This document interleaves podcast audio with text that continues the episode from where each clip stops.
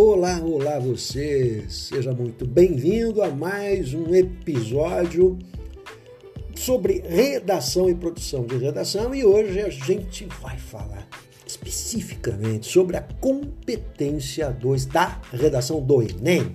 Você está pronto aí?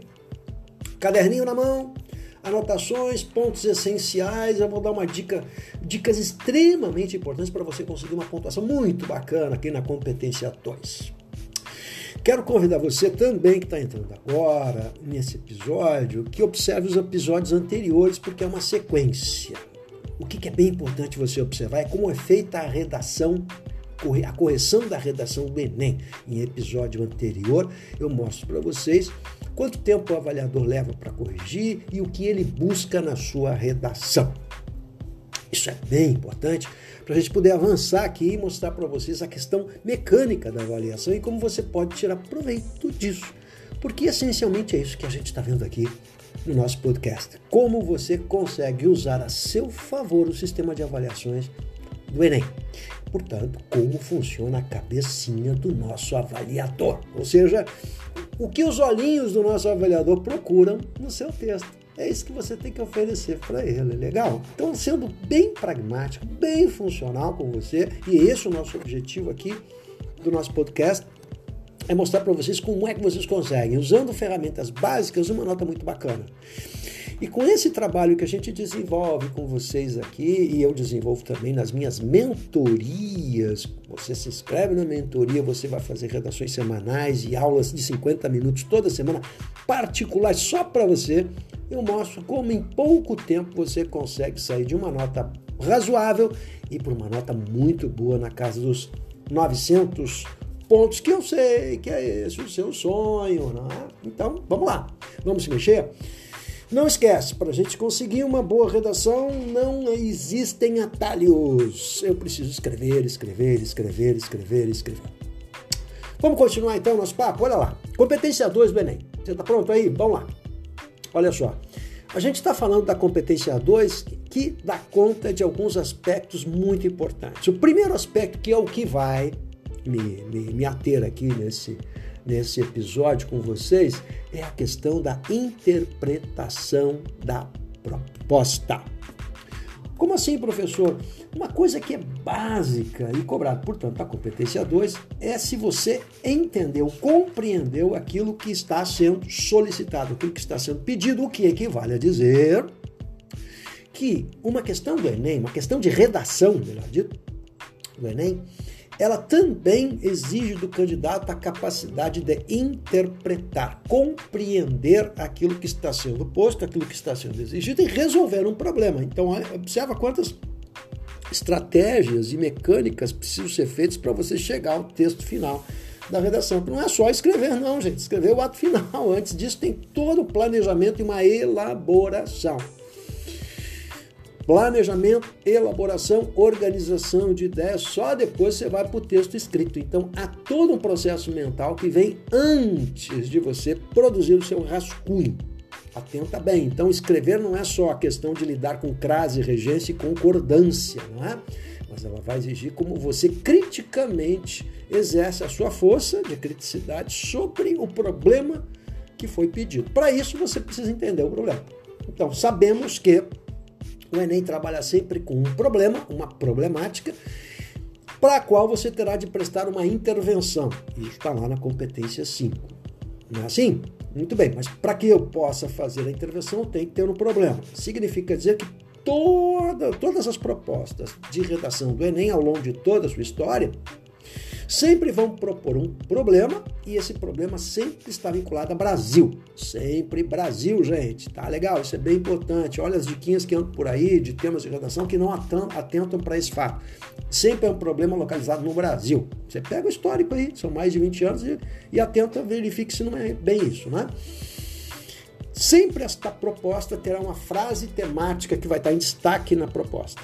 E um recorte de textos, né, que, que, são os textos de apoio, que servem como textos de inspiração. E esses textos pode ser um dado estatístico, pode ser uma foto, pode ser uma série de coisas. Legal? Um poema, não importa. Não é?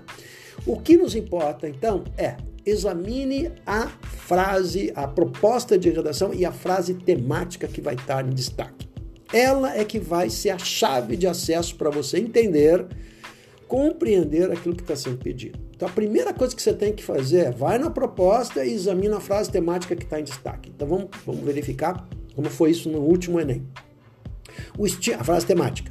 O estigma, vem ali dois pontinhos e vem destaque a frase temática. O estigma associado às doenças mentais no Brasil. Brasil de novo, legal?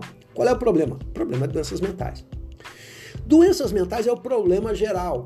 Vamos chamar o geral de assunto e o específico de tema. Combinado? Beleza?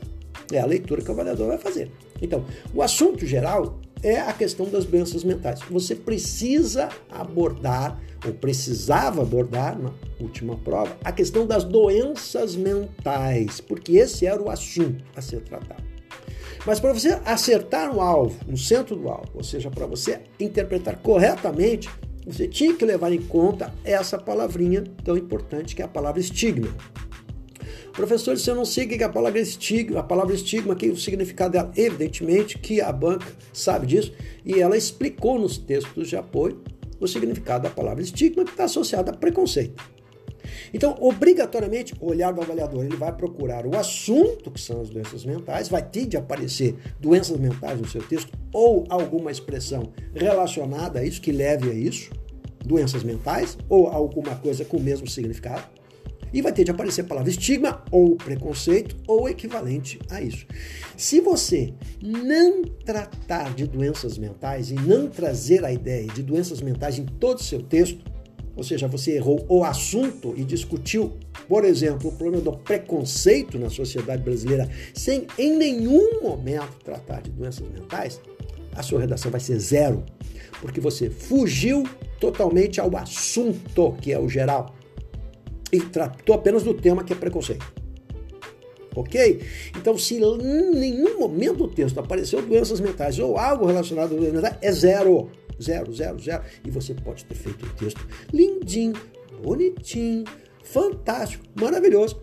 Nota zero. Eu posso achar seu texto lindo. Olha que bonitinho o texto dele aqui. Zero, porque ele não tratou o assunto. Agora vamos ao contrário. O aluno fala de doenças mentais, mas ele aborda as doenças mentais, vários aspectos de doenças mentais, mas não aborda o preconceito que está associado às doenças mentais. Portanto, ele acerta o assunto, mas erra o tema. Se ele errou o tema, ele vai ser. Ele não vai zerar, gente. Zera só se errou o assunto. Ele não zera a redação mas ele fica com o teto. Ele só pode conseguir até 80 pontos na competência 2. Lembra que a nota é sempre de 40 em 40? Então, como pensa a cabecinha do avaliador?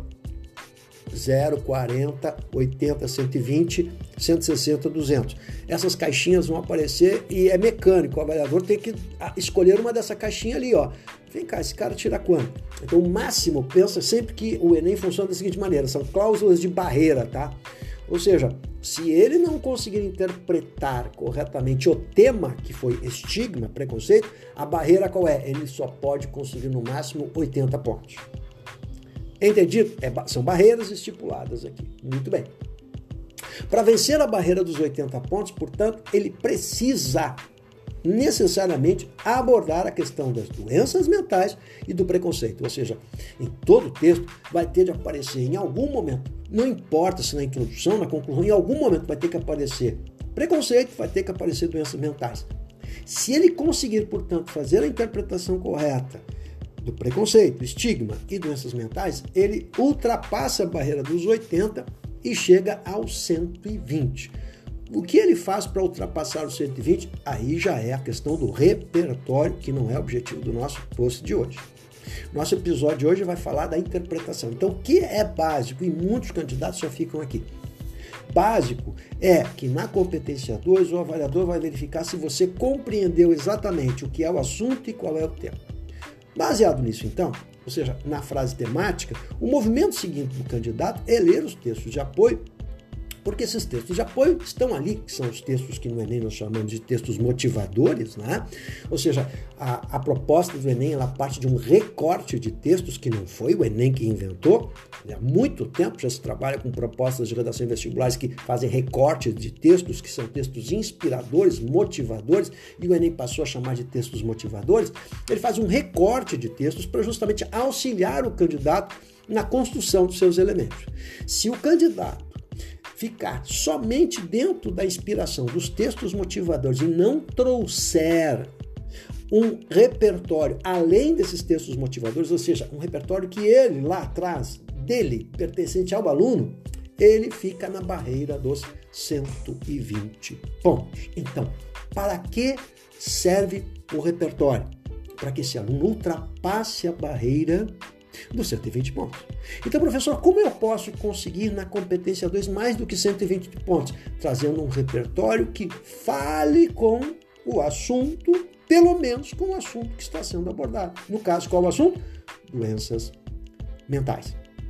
Então ele vai precisar trazer alguma coisa sobre isso e aí ele aciona a chave aí dos 160, 200 pontos. A barreira, portanto, do 120, para sair do 120, é o repertório. Mas se eu ficar preso ao, ao, a, simplesmente aos textos motivadores e fizer uma redação muito bacana, mas eu não colocar no repertório, qual vai ser minha nota na competência 2, professor? 120 pontos.